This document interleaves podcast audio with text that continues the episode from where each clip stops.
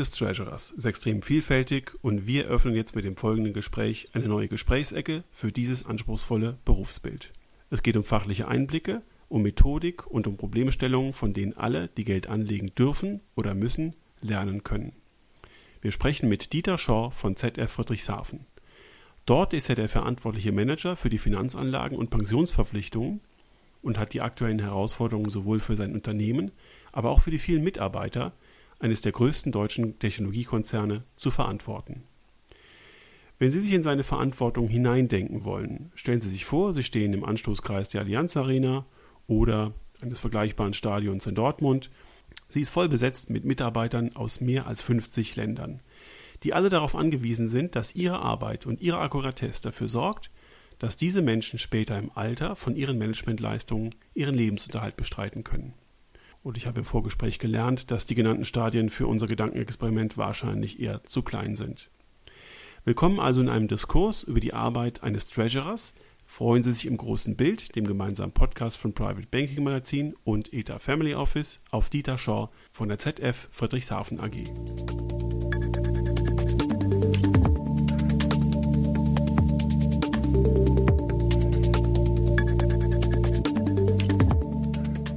In Friedrichshafen bin ich jetzt ganz Corona-gemäß über ein Videokonferenzsystem mit Herrn Dieter Schor verbunden. Herr Schor, ich darf Sie herzlich willkommen heißen in unserem Podcast. Vielen Dank, dass Sie sich Zeit nehmen und schönen guten Tag. Guten Tag, Herr Hammes. Vielen Dank für die Einladung und viele Grüße nach München. Wir haben Sie zu dem Gespräch eingeladen, weil Sie Treasurer sind und der Beruf des Treasurers ist fachlich extrem weit gefächert. Das sieht man, wenn man die verschiedenen Arbeitskreise im Verband Deutscher Treasurer sich mal anschaut und ich würde Sie äh, bitten, dass Sie uns vielleicht mal zu Beginn des Gesprächs einen kurzen Eindruck darüber geben, was eigentlich Ihr Aufgabenbereich bei ZF ist. Im Prinzip sind es drei Verantwortungsgebiete. Das erste ist und jüngste. Äh, äh, Baby ist sozusagen der Versicherungsbereich der ZF, Industrieversicherungen, aber auch äh, Mitarbeiterversicherungen im, im Compensation and Benefits Bereich für die Mitarbeiter. Ähm, dann das Thema Pensionsverbindlichkeiten und das Management dieser äh, auf globaler Ebene. Und last but not least natürlich die, die strategische und die operative Steuerung der Pensionsgelder. Das ist ein, ähm, auch ein ziemlich weites Spektrum. Und äh, Sie sagten gerade, der Versicherungsbereich ist neu dazugekommen. Das ist sicherlich wieder eine völlig andere Aufgabenstellung als die beiden danach genannten. Wir konzentrieren uns auf die beiden letzten Felder und ähm, möchte aber zu Beginn nochmal auf Ihren Weg zu Ihrem heutigen Arbeitsplatz, an dem Sie jetzt gerade sitzen, beschreiben. Nämlich, wie kommt man eigentlich als jemand, der, so wir beide aus dem Saarland, im Saarland groß geworden sind, ähm, auf eine solche verantwortungsvolle Position? Da gibt es verschiedene Wege. Wahrscheinlich ist da ein bisschen Bank mit dabei. Da sind andere Berufsstationen dabei. Möchten Sie uns einen kurzen Abriss über Ihren Lebenslauf geben? Also mein Weg äh, konkret ähm, äh, ist genau dort angefangen, äh, äh, wie Sie geschildert haben, bei einer, bei einer Bank, mit einer ganz normalen Bankausbildung. Ähm, schon ziemlich lang her, auch bei einer Bank, die es heute eigentlich gar nicht mehr gibt, 1992. Ähm, ähm, und ähm, dann über ein Trainee-Programm mit, mit äh, berufsbegleitenden begleitenden Studien ähm, einfach das, das theoretische Wissen sich, sich aneignend ähm, aber dann auch natürlich ähm, aufgrund der Vielschichtigkeit der, der Auf Ver Verantwortungsbereiche auch eine langjährige praktische Berufserfahrung. Äh, in meinem konkreten Fall auch bei verschiedenen Arbeitgebern, äh, in verschiedenen Branchen, ähm, beispielsweise im Pharmasektor. Ähm, auch, glaube ich, last but not least, nicht ganz unwichtig ist, ist ein, ist ein internationaler Aspekt. Ähm, wenn man zur ZF möchte. Ähm, wir sind mittlerweile doch ähm, fast überall oder in vielen Ländern äh, äh, stationiert. Wir folgen unseren Kunden. Äh, 150 Länder ähm, auf, dem, auf dem Globus haben äh, ZF-Werke. Und äh, deshalb ist es halt wichtig, dass dort, wo wir sind, auch man mit Pensionsunterstützung für die Mitarbeitern unterwegs ist und äh, die äh, dortigen Rahmenbedingungen halt kennt. Und deshalb ist der internationale Erfahrungsschatz nicht, nicht unwichtig. Nicht zuletzt auch deshalb, weil viele Asset Manager oder Versicherer äh, nun mal eben nicht ihren Sitz in Deutschland haben. Die äh, Güte und die Akkuratesse ihrer Arbeit soll ja dafür Sorge tragen, dass viele Arbeitnehmer, die heute um den Globus bei ZF beschäftigt sind, später sich auf verlässliche Kapitalströme äh, zugreifen können, von denen sie ihren ähm, Lebensunterhalt und ihre Altersvorsorge bestreiten wollen. Das sind zahlenmäßig, glaube ich, ziemlich viele. Sie können das ja gleich nochmal konkretisieren. Spüren Sie, wenn Sie morgens aufstehen, die Verantwortung, die auf Ihren Schultern lastet, wenn Sie sich bewusst machen, wie viele Menschen auf die Qualität ihrer Arbeit angewiesen sind? Also nicht jeden Morgen, wenn ich aufstehe, als erstes. Äh, da trinke ich ganz normal einen Kaffee. ähm, tatsächlich ist es aber so, dass wir, wir wissen, ähm, was wir tun und wir die, uns die Verantwortung schon sehr bewusst ist.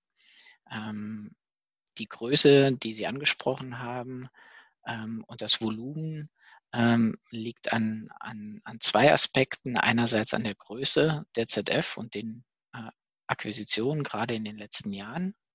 Und zum anderen auch daran, dass die ZF sich schon immer als Unternehmen mit sozialer Verantwortung gesehen hat. Und ähm, das gilt auch, aber nicht nur für die eigenen Mitarbeiter, und zwar unabhängig von den Hierarchiestufen.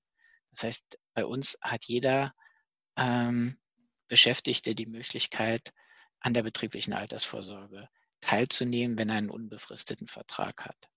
Und das gilt auch wiederum äh, global. Das heißt, wir wollen auch den Kollegen in, in anderen ZF-Ländern, äh, insgesamt sind wir in, 100, in 140 Ländern äh, weltweit vertreten, auch denen äh, soll es die Möglichkeit zu einer betrieblichen Altersvorsorge geben.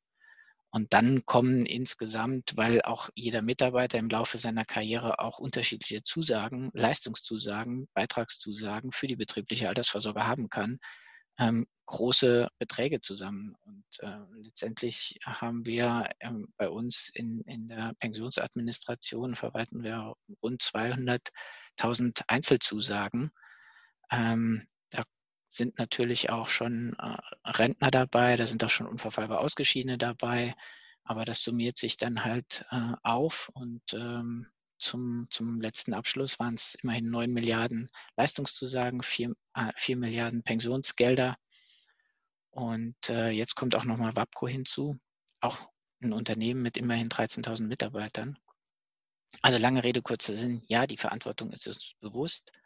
Ähm, die Tragweise unserer Entscheidungen ist uns bewusst. Ähm, unser eigenes Geld ist aber auch da drin. Das heißt, meine eigene persönliche betriebliche Altersvorsorge hängt auch davon ab.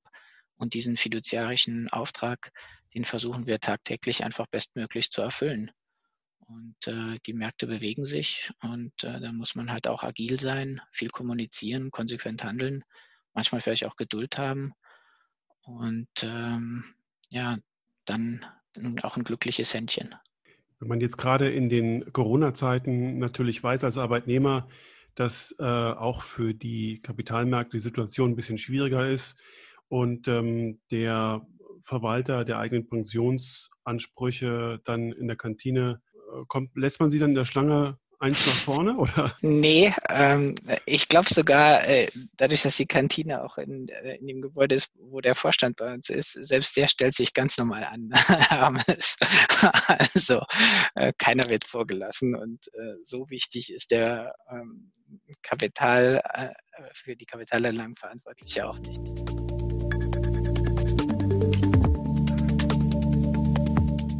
Kommen wir nochmal auf ein kompliziertes Thema zurück, nämlich äh, eine Frage, die ja ganz essentiell ist äh, für Ihre Arbeit und wovon wir, glaube ich, alle was lernen können, nämlich wie entwickeln Sie Ihre strategische Asset Allocation? Sie haben die verschiedenen Vermögenstöpfe angesprochen und ähm, Sie brauchen ja einen dezidierten Prozess dafür, wie dann am Ende des Tages die Vermögensallokation aussehen soll. Ob man davon was lernen kann oder nicht, weiß ich nicht, aber er hat sich ähm, er, er, hat sich halt über viele, viele Jahre angepasst und äh, es sieht zurzeit einfach so aus, dass man in der strategischen Asset-Allokation grundsätzlich die langfristige Aufteilung der Kapitalanlagen äh, festlegt ähm, auf die einzelnen Assetklassen. Ähm, ich habe gerade gesagt, der äh, hat sich so entwickelt. Früher war das wirklich alle drei Jahre, alle zwei Jahre. Mittlerweile passen wir das ähm, jährlich an. Weil sich die Kapitalmarktannahmen, das haben wir jetzt auch in, in der Covid-19-Krise gelernt, äh, doch teilweise äh, substanziell ändern. Ähm, in der ZF-Gruppe gibt es dabei allerdings sehr unterschiedliche Planvermögen, je nach Land, je nach Plangestaltung. Das heißt, jedes Sondervermögen hat unterschiedliche Anlageziele, unterschiedliche Anlagehorizonte, ähm, je nachdem, wann die ähm, künftigen äh, ähm, Pensionszahlungen fällig sind. Äh, jedes Sondervermögen hat natürlich auch eine andere Risikotragfähigkeit. Und das sind so die, die wesentlichen ökonomisch begrenzenden Parameter. Ja. Und äh, dazu kommen dann die, die ganz normalen Nebenbedingungen aus der Regulatorik, ähm, die es zu beachten gilt. Ja. Zum Beispiel in Deutschland äh, sind wir relativ frei, äh, gerade als Corporate Investor. Das wollen wir auch nutzen. Ähm, dadurch, dass wir äh, im Anführungszeichen die, die wesentlichen, die wesentlichsten Mittel in, in einem äh, eigenen äh, CTA drin haben ähm, und äh, nicht begrenzt sind, ähm, was, die, was die Anlageklassen betrifft. Wenn wir die Anlageklassen ausgewählt haben, dann erfolgt deren Gewichtung, deren regionale Aufteilung und das Ergebnis der strategischen Asset-Allokation ist dann eben auf die Ziele, den Zeithorizont und die die Risikotragfähigkeit ausgerichtet. Ich hatte vorhin auch erwähnt, dass wir diese jährliche Anpassung haben. Ähm, wir warten jedoch nicht statisch ähm, innerhalb des Jahres auf, auf den nächsten Anpassungstermin, sondern unterjährig gibt es auch die Möglichkeit, eine, eine taktische Asset Allocation vorzunehmen. Das heißt, ähm, hier möchten wir kurzfristig und, und aktiv Chancen äh, innerhalb der SAA-Grenzen wahrnehmen und dazu können wir dann bestimmte Märkte, Themen über Untergewichten, um ähm, letztendlich unsere Flexibilität zu bewahren. Das ist aus meiner Sicht zunehmend wichtig ähm, in der operativen Steuerung der, der Asset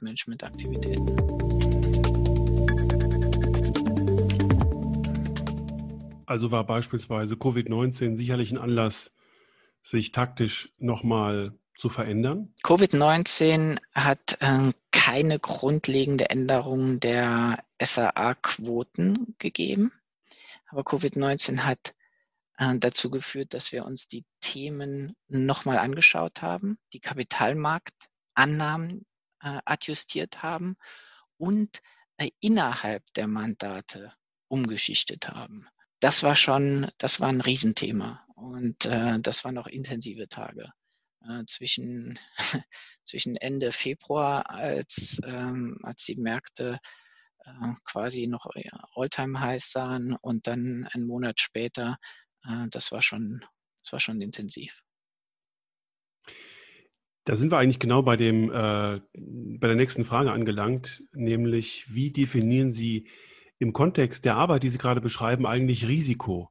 Das kann man ganz unterschiedlich machen und äh, jeder ähm, kommt so aus seiner Ecke und äh, beschreibt dann irgendein Schwankungsrisiko, Verlustrisiko, äh, was weiß ich, äh, Szenariorisiken. Wie definieren Sie für Ihre Aufgabenstellung Risiko? Mhm. Ähm, für uns, auch für uns äh, ist eines der von, von Ihnen genannten Themen dabei, nämlich äh, die Abweichung zum Plan. Schwankungsrisiko zum wahrscheinlichsten Fall. Ähm, und äh, das natürlich nicht nur äh, verbal, sondern letztendlich quantifiziert mit Blick auf das jeweilige Sondervermögen. Und dazu brauchen wir natürlich die stochastischen Simulierungen. Ähm, die werden natürlich auch angereichert mit, mit qualitativen Risikoeinschätzungen, Thema Streuung beispielsweise. Und all diese Annahmen münden letztendlich in der Schätzung des, des maximal möglichen Verlustes. Sprich, äh, Neudeutsch in einer, in einer Value at Risk Steuerung und äh, Conditional Value at Risk Steuerung.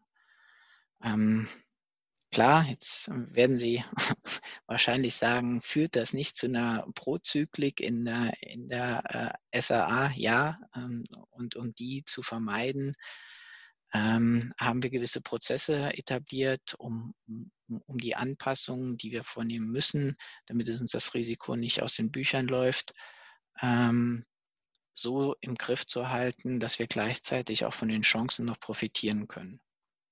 Sprich, was, was heißt das dann konkret? Naja, die Abweichungen ähm, innerhalb und, und innerhalb des, des gegebenen Value at Risks. Die schauen wir uns ganz, ganz konkret jeden, jeden Monat eigentlich an ähm, und diskutieren die Mandate, ähm, vergleichen sie mit den zugrunde äh, gelegten Erwartungswerten und passen, an, und, und passen deutlich an. Das heißt, diese Abweichung gilt es zu verstehen, daraus Handlungsempfehlungen abzuleiten, um letztendlich die Frage zu beantworten, ob, ob die Manager hier schlichtweg ähm, einen guten Job gemacht haben oder auch nicht.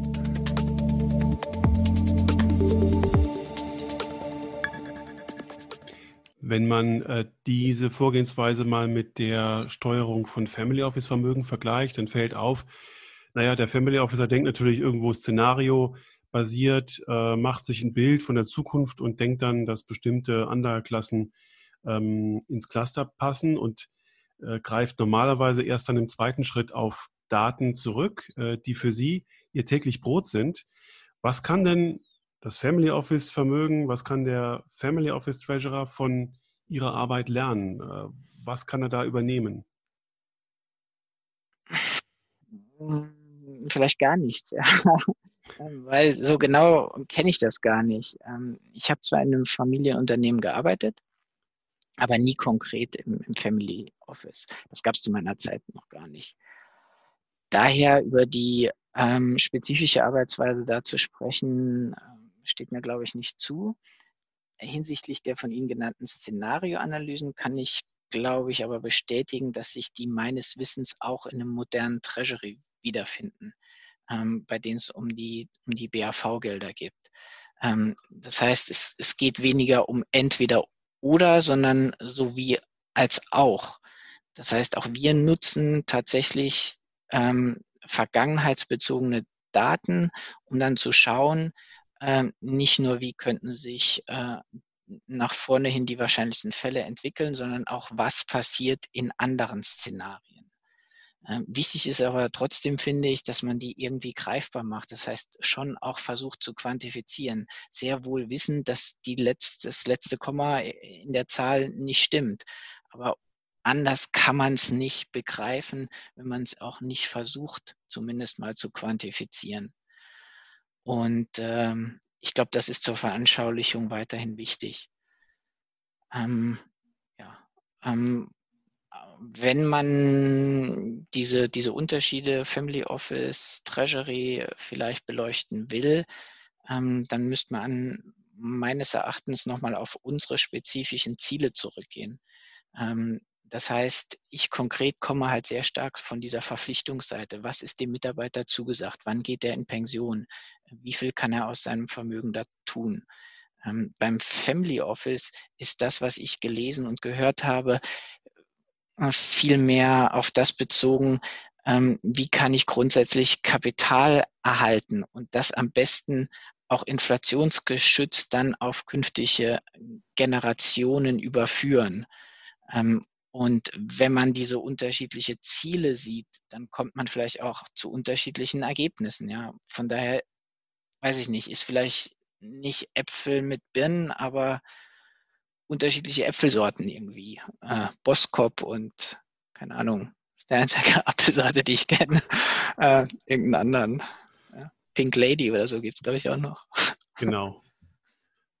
Auch ein sehr guter Vergleich in dem Zusammenhang. Was äh, aber diese beiden äh, Fraktionen gemeinsam haben, ist, dass sie beide von Asset Managern umworben werden, beide in der Regel auch Asset Manager selektieren und beide ihre Kriterien haben. Diese Faktoren, warum man sich für einen Asset Manager unterscheidet, können ja ganz, ganz unterschiedlich sein. Welche sind für Sie am wichtigsten bei Ihrer Auswahl? Das kann ich, glaube ich, so pauschal gar nicht sagen. Das hängt wirklich ähm, beispielsweise von der Effizienz der Anlageklasse ab, von der Phase, in der man ein neues Mandat sucht, von der Größe des Mandats, von der Intensität des Managements, äh, äh, von der, äh, also des, des Wettbewerbs, äh, ähm, wie viel, wie viel Manager man in der, in der Asset-Klasse vorfindet. Ähm, das ist also unterschiedlich nach meiner Erfahrung. Ähm, was man aber sagen kann, ist, äh, dass der Prozess, äh, wie man am Schluss zum Ergebnis kommt, der, der Einkaufsprozess, der ist eigentlich immer gleich. Natürlich mit einem, einem angepassten äh, äh, Questionnaire, aber ähm, von den Prozessschritten her ist es klassisch ein, ein, ein aufgeteilter Einkaufsprozess nach, mit, mit quantitativen Elementen, mit qualitativen Elementen, wo es äh, beginnt in einer, in einer Manager-Datenbank mit einer Longlist, mit einer Shortlist, mit einer Due Diligence, mit einem On-Site, ähm, mit einer Finalist und, und äh, dann auch mit einer laufenden Begleitung der Mandate. Ja. Also von daher, ähm, was es am Ende ist, ist unterschiedlich, ähm, aber der Prozess ähm, und die, die vielen Kriterien, die es sowohl auf der, auf der Quant-Seite gibt, als auch auf der qualitativen Seite, das sind immer die gleichen. Und äh, da gibt es interessantere und vielleicht weniger interessante.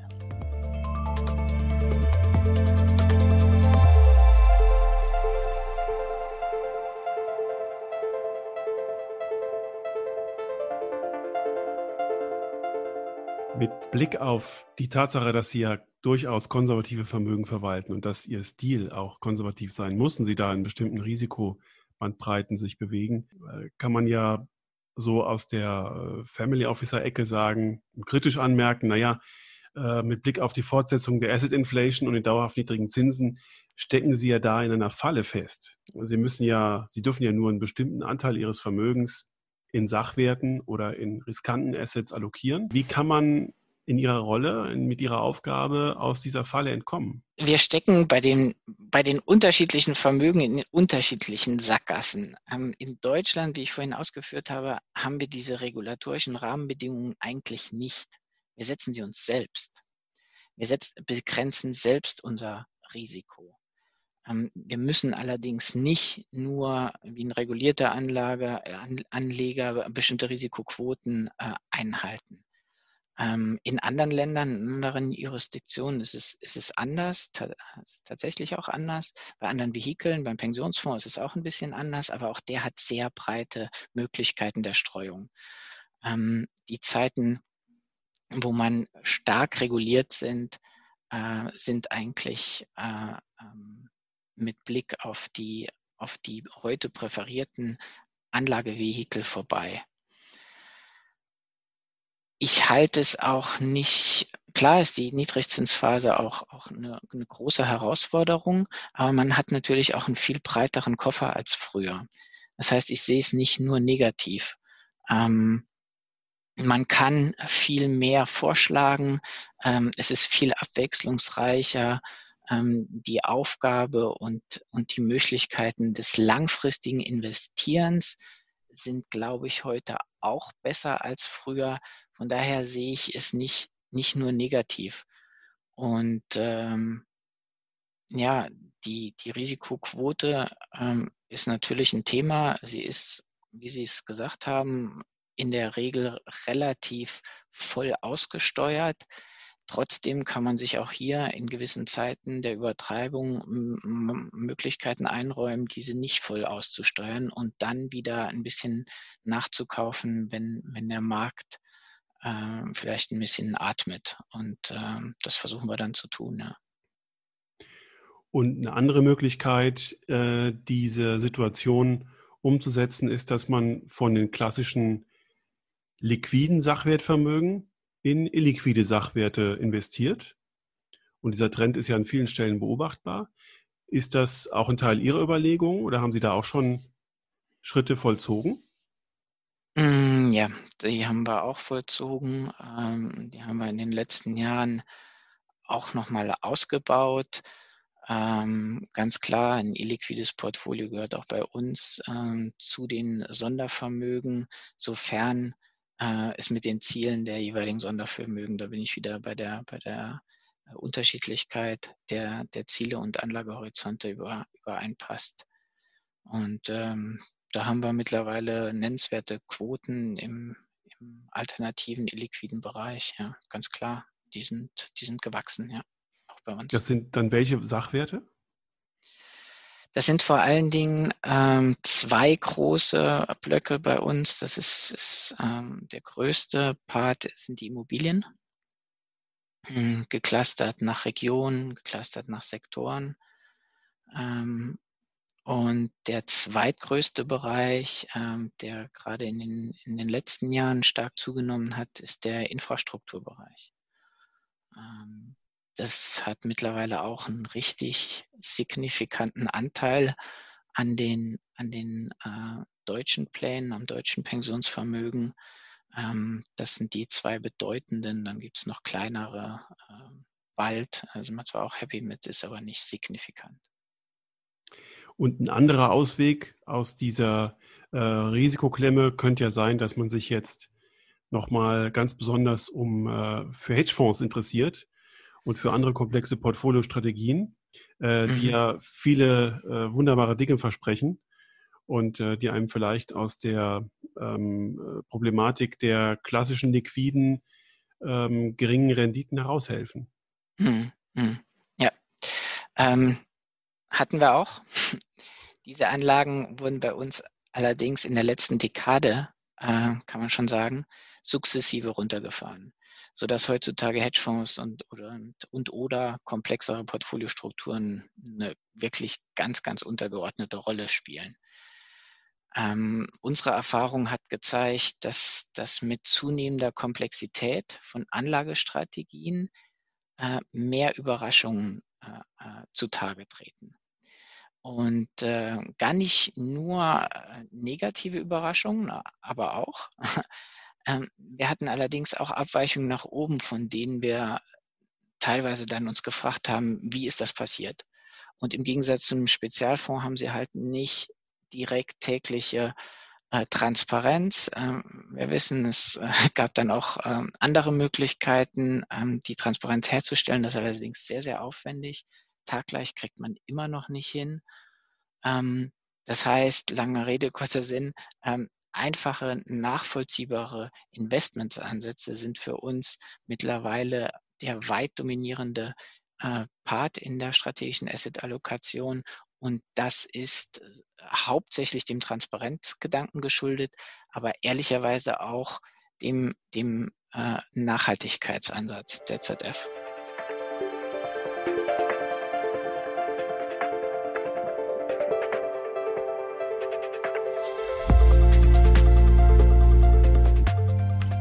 Wenn man ihrem Ausführungen folgt und äh, sich bewusst macht, äh, welche Rolle die Transparenz spielt bei äh, ihren Entscheidungen, dann ähm, kann man sich genauso gut vorstellen, dass ihre Rechtfertigung äh, vor einem Anlageausschuss oder einem solchen Gremium, wie auch immer das dann heißt, äh, wahrscheinlich eine sehr komplexe Aufgabe ist, gerade dann, wenn Sie vielleicht neue Anlageklassen dort vorstellen wollen, weil Sie die für einen geeigneten Baustein in Ihrem Portfolio halten.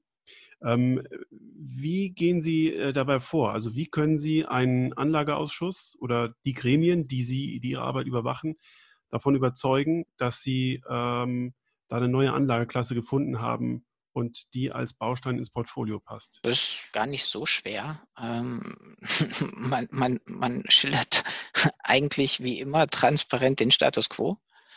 Ähm, heutzutage ist das sogar relativ leicht, weil, weil jeder die Niedrigzinsphase schon ein paar Jahre miterlebt, tagtäglich.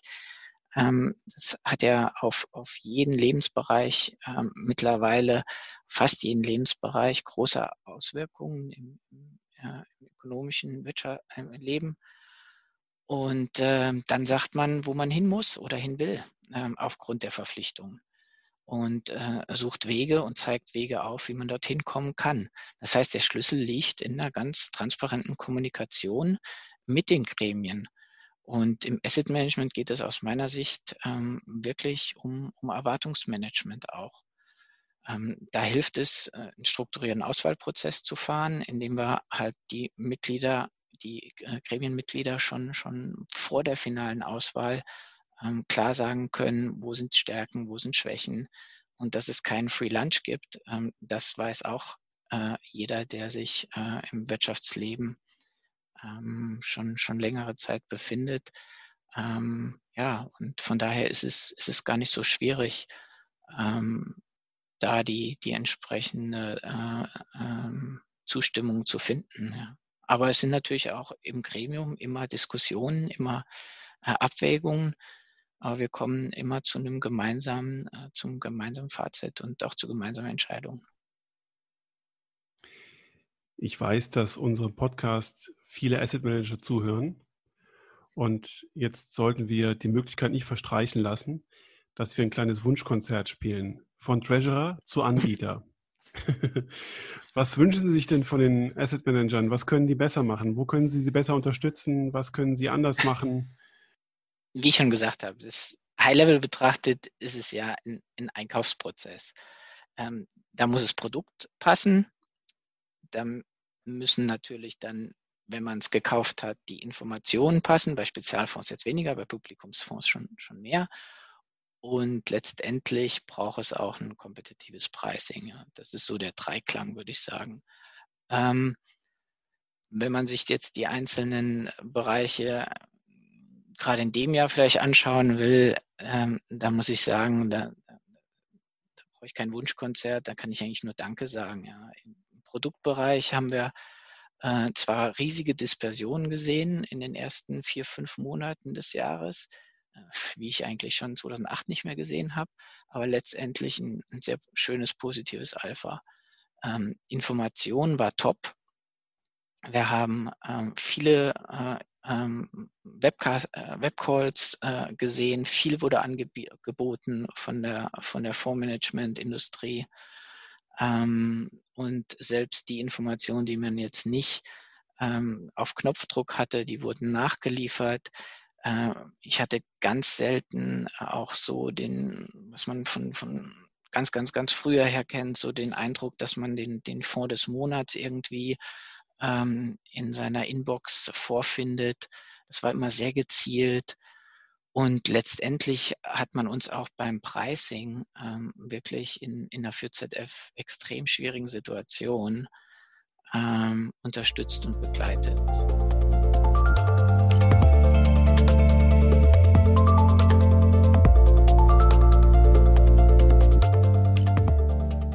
Aber wenn wir gerade bei dem Thema mal bleiben, und Sie haben es auch schon angerissen in Ihrer ähm, Ausführung gerade eben, wenn man die Vermarktung und die fachliche Kommunikation der Asset Manager mit ihrer Realität vergleicht als Treasurer, ähm, dann äh, kann man ja zumindest mal im Vergleich zur Family Office Welt sagen, das sind schon manchmal so zwei gefühlte Realitäten. Äh, die eine ist äh, sehr risikobewusst und äh, genau wie Sie es gesagt haben, auf den Kapitalerhalt ausgerichtet. Die andere versucht immer so ein bisschen den Appetit auf Risiko zu wecken. Ist das in Ihrem Fall auch so? Spüren Sie das auch so? Oder wo stellen Sie die wichtigsten Unterschiede in der Kommunikation zwischen der Welt der Treasurer und der Asset Manager fest? Ich denke, auch da kann ich nach meiner Beobachtung feststellen, dass das schon der, ähm, der Anbieterseite ganz ganz bewusst ist, auch über die vielen Jahre hinweg, welche Ziele man verfolgt. Ähm, man, man kennt sich schon ein paar Tage. Ähm, die, die Häuser wissen ähm, aufgrund des Auswahlprozesses äh, ganz genau, wo wir hinwollen. Ähm, sie, sie haben das, das Anforderungsprofil verinnerlicht. Die Fluktuation ist nicht mehr so hoch und das führt dazu, dass die Unterschiede ähm, zwischen Anbietern und Treasurern nach meinem, nach, nach meiner Beobachtung ähm, wirklich nicht mehr so groß sind, wie sie, wie sie vielleicht früher mal waren. Ähm, und diese Covid-19-Krise, die hat uns auch nochmal neue Demut, glaube ich, äh, beschert. Das heißt, ähm, sie, sie erhalten auch keine Versprechen, die irgendwie nicht, nicht einlösbar sind. Ähm, das Thema ist äh, auch so langfristig aufgebaut, dass man sich ja immer zweimal trifft im Leben. Und es gibt aus meiner Sicht da nicht ähm, das Locken mit irgendwelchen ähm, äh, Früchten, die man letztendlich äh, nicht erreichen kann, sondern ähm, man versucht da sehr realistisch zu sagen, was passieren kann und, und wo man, wo man auch rauskommen kann. Und das ist auch in so einer transparenten Branche wie im Asset Management äh, alles andere funktioniert auch nicht, ja, ganz, ganz ehrlich. Ähm, das, das wird, wird schwer. Also von daher auch hier Fazit, ähm, Daumen eigentlich hoch für die, für die Anbieterseite. Übrigens, dass man sich kennt, insbesondere, dass man sie kennt, kann ich nur bestätigen.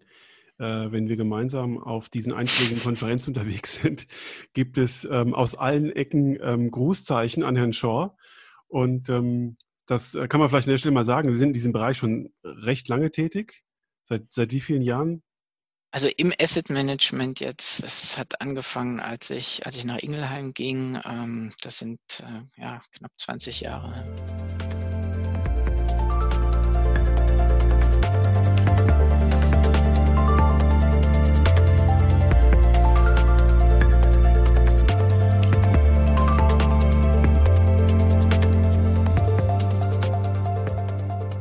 Theoretische Umklammerung unseres Gesprächs habe ich jetzt noch eine Frage, die jeden betrifft, der Geld anlegt. Und ich bin gespannt auf Ihre Antwort. Wir sind, wie wir schon geschildert haben, in einer Situation, in der ähm, die Wachstumsraten insgesamt nicht hoch sind, in der die Zinsen niedrig sind. Ähm, manche bezeichnen das als säkulare Stagnation. Wir haben gleichzeitig eine steigende Geldmenge. Ähm, und wir haben den Effekt, wie wir schon mal in früheren Jahren sehr stark gesehen haben, so schubweise, dass Sachwerte einer Asset-Price-Inflation ausgesetzt sind. Ähm, das ist die eine Seite. Die andere Seite ähm, ist das zumindest kommunizierte Bestreben von beispielsweise Notenbank, aber auch der Politik, dass Unternehmen sich vergrünen sollen, dass sie sich nachhaltiger aufstellen sollen. Das braucht Investitionen. Und das könnte in einen sogenannten möglichen New Green Deal münden, der dann wiederum für Wachstum sorgen kann. Ähm, und in diesem Spannungsfeld befinden wir uns gerade und da muss man sich irgendwie positionieren. Und man kann ja durchaus auch feststellen, dass jene Unternehmen, die nachhaltig geführt sind, beziehen wir es mal auf Aktiengesellschaften, auf den Aktienmarkt, die nachhaltig geführt sind, auch durchaus ihre Wertschätzung vom Kapitalmarkt bei der Erholung aus dieser Covid-19-Korrektur erfahren haben. Hm. Wie bilden Sie dieses Spannungsfeld in Ihrer Asset Allocation ab? Oder wie gehen Sie mit dieser Frage um? Hm. Säkulare Stagnation versus Green Deal. Es sind, es sind zwei wichtige, wichtige Themengebiete. Ich würde, ich würde nicht unbedingt das Versus nennen, sondern auch wieder sowohl als auch. Es sind aktuelle Fragen, obwohl natürlich das Thema säkulare Stagnation ähm, uralt eigentlich ist und dann von, von Larry Summers, äh, glaube ich, nochmal noch mal wirklich, also ich habe es dann äh, jetzt äh, 2012 äh, äh, äh, sehr intensiv wahrgenommen zum, zum ersten Mal und dann, aber es kam ja schon in, in, in den 30er Jahren auf, äh, im, im, letzten Jahrhundert. Äh, von daher, ähm, und New, New Green Deal ist, ist ganz aktuell äh, äh, Frau von der Leyen, äh, EU, also die ESG-Anstrengungen ähm, auf die Investorenseite zu ziehen, äh, uns dafür zu nutzen, dass wir ähm, ähm, wirklich nachhaltige Investitionen auf der, auf, de, äh, auf der Anlegerseite forcieren, um letztendlich die Politik auch, der Politik zu helfen, ähm, nachhaltigeres Wirtschaften zu ermöglichen und nicht alles vom Staat äh, finanzieren zu lassen. Ähm, beide Themen sind, sind sehr wichtig. Beide Themen ähm, fließen ein. Ich habe vorhin schon das Thema Infrastruktur auch genannt. Ähm, das sind Auswirkungen dieser Tendenzen. Und äh, diese Auswirkungen werden wir zukünftig noch stärker bei neuen Mandaten sehen. Ähm, sie verändern auch die bestehenden Mandate rund um das Thema ESG. Ähm, Secular Stagnation sehen wir schon ähm, an den Aktienrenditen äh, in den letzten Jahren, wie, wie stark äh, und an der Ausschöpfung der Risikoquote hatten wir auch schon. Also lange Rede, kurzer Sinn, sie haben maßgeblichen Einfluss auf unsere Arbeit schon gehabt und werden es auch weiterhin haben. Herr Schor, dann darf ich Ihnen sehr, sehr herzlich danken für Ihre Zeit, für das Gespräch, für die wertvollen Einblicke. Ich habe wieder sehr viel gelernt, obwohl wir uns schon lange kennen. Aber das waren äh, wieder viele neue Aspekte. Ich bin sicher, dass viele Asset Manager die Durchwahlnummer für das Treasury schon versucht haben, im Internet zu finden. Viel Spaß bei der Beantwortung der Anfragen. Und ähm, ich wünsche Ihnen, Ihrem Team im Treasury und ähm, Ihren Kunden, die ja in dem Fall die Arbeitnehmer sind bei ZF, mhm. ähm, alles Gute, ein gutes Händchen. Vielen Dank. Und äh, freue mich auf bald. Vielen Dank, Herr Shaw. Danke, Hermes. Schöne Grüße.